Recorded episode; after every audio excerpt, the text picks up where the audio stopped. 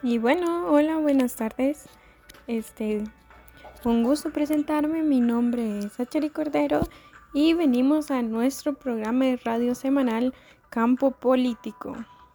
Bueno, y es que el día de hoy venimos a hablar de diversos temas este, bastante interesantes a nivel jurídico, a nivel político.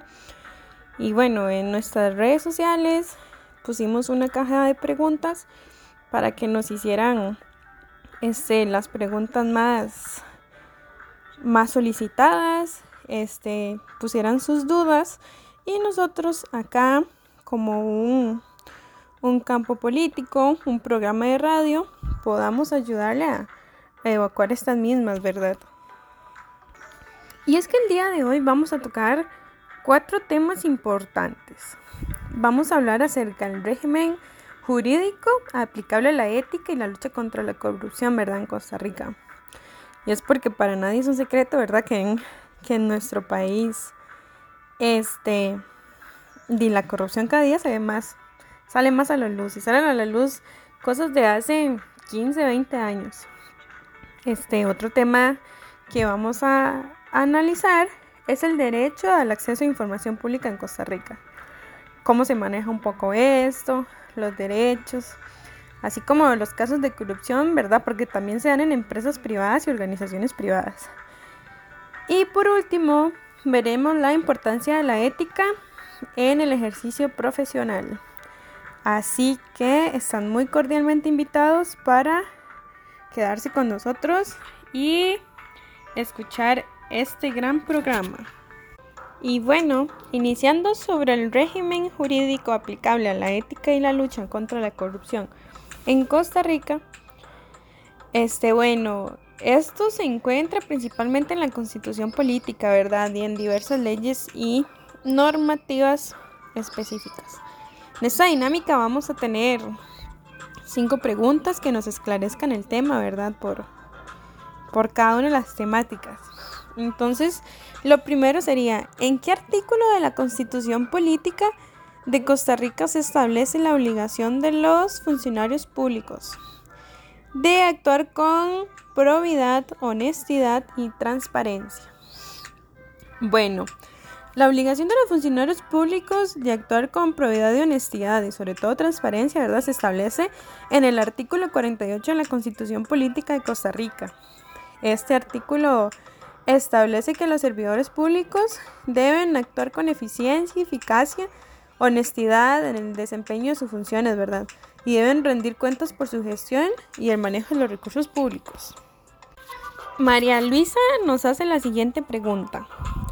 ¿Qué ley regula las conductas que constituyen corrupción y el enriquecimiento ilícito en la función pública en Costa Rica?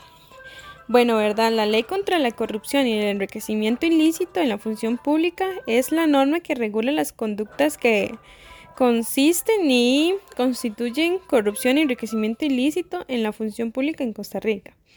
Esta ley, también conocida como ley número 8422, fue aprobada en el año 2004 y establece una serie de conductas prohibidas y sanciones para los funcionarios públicos que incurran en actos de corrupción e enriquecimiento ilícito.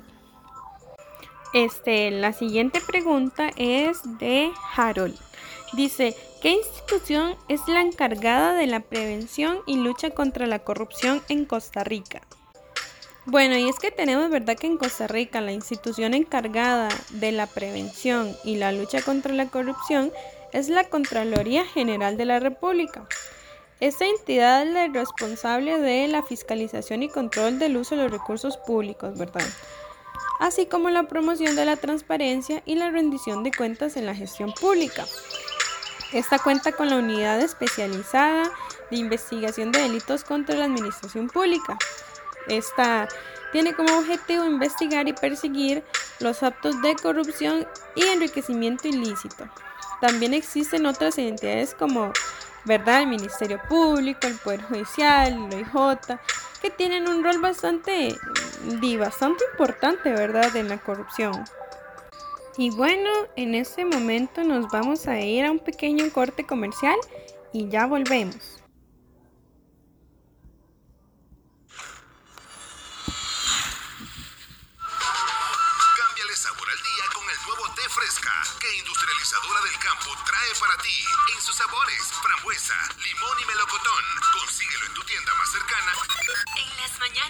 Las tardes te hemos acompañado por más de dos décadas porque sabemos que te mereces un pan más natural, más nutritivo y más sabroso. Este, bueno, nuevamente ya volvemos.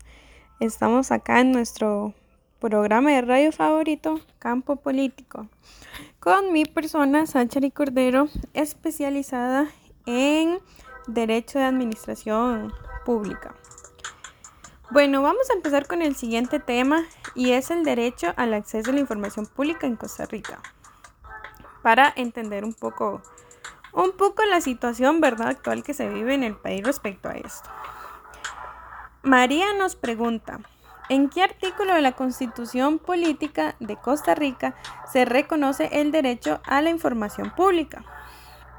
Y bueno, tenemos que el derecho de acceso a la información pública en Costa Rica se reconoce en el artículo 30 de la Constitución Política de Costa Rica.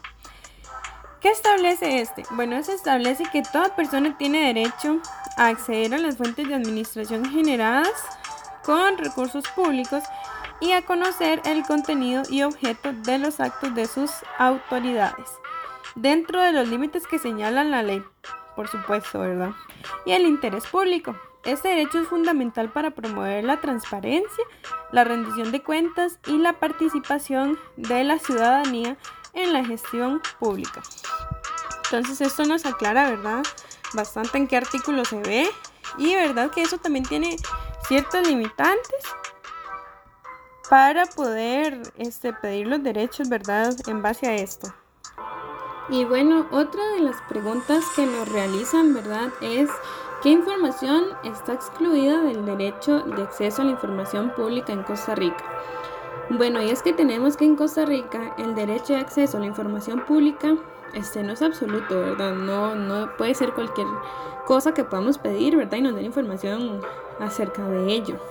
Existen ciertas excepciones establecidas por la ley en las cuales se pueden denegar la información solicitada. Esta información puede ser, ¿verdad?, la que afecta la seguridad nacional, la defensa o la política exterior del Estado. Información que afecte el debido proceso judicial, ¿verdad? La privacidad de las personas y la seguridad pública.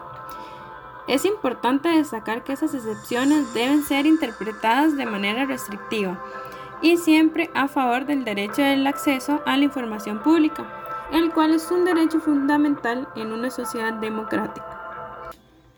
Este, bueno, y según Katy nos realiza la pregunta que dice, ¿En qué plazo debe responder la entidad pública a una solicitud de acceso a la información pública en Costa Rica?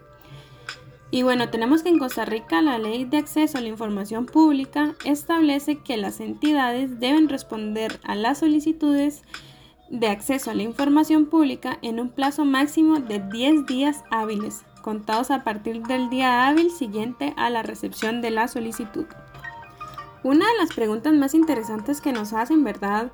Es la siguiente hecha por Ernesto. Dice, ¿qué papel tiene la Defensoría de los Habitantes en la protección del derecho de acceso a la información pública? Y es que en Costa Rica la Defensoría de los Habitantes es una institución autónoma, ¿verdad? Encargada de velar por los derechos humanos y la protección de los intereses colectivos y difusos. En este sentido, la Defensoría de los Habitantes tiene un papel importante y es la protección. Tiene como la facultad de recibir quejas y denuncias en caso de que vulneren ese derecho por parte de las entidades públicas. Este bueno, y vamos a ir a un corte comercial y ya volvemos. Smart. Encuentre un lugar único y agradable en la calle principal Salida Amarillas. Restaurante El Faro Lugar perfecto para celebrar en un ambiente cálido y agradable. Tiendas Extra, nueva imagen. Siempre encontrarás una tienda extra cerca de ti. Restaurantes El Toro, donde se sabe disfrutar el típico sabor de los auténticos platillos mexicanos, con nuestro estilo único e incomparable. Visítanos y deleítate con una mojarra frita, fajitas morcajete, camarones a la diabla. Este, bueno, nuevamente volvemos para el último bloque del programa de radio y vamos a hablar acerca de la importancia de la ética en el ejercicio profesional. Este, según María nos pregunta, ¿qué se entiende por ética profesional y cuál es su importancia en el mundo laboral? Bueno, la ética profesional se refiere al conjunto de principios y valores morales que guían el comportamiento de las personas en cualquier ámbito de la vida, ¿verdad? En este caso es en el ámbito laboral. Estos principios se basan en la honestidad, responsabilidad, justicia, integridad, respeto y son muy esenciales para mantener un ambiente este, laboral justo y equitativo. Su importancia en el mundo laboral radica en que ayuda a establecer un marco de referencia, ¿verdad? Que regula el comportamiento de los trabajadores y garantiza la confianza y credibilidad de las empresas y organizaciones. Sofía nos realiza la siguiente pregunta. ¿Cómo se puede lidiar con dilemas éticos en el ejercicio profesional? Y bueno, es que los dilemas éticos son situaciones en las que una persona se enfrenta, ¿verdad? Que es bastante difícil y muchas veces son a diario. Lo importante es, identificar el problema ético, que es reconocer, ¿verdad? La situación, este, buscar opinión de los colegas o expertos para poder obtener diferentes perspectivas y enriquecer la toma de decisiones, así como poder buscar soluciones, ¿verdad? Alternativas tratar de, que sean aceptables para todas las partes involucradas. Y bueno, con esta última pregunta nos despedimos del programa de radio Campo Político. Fue un gusto haber compartido una tarde más con ustedes. Hasta pronto.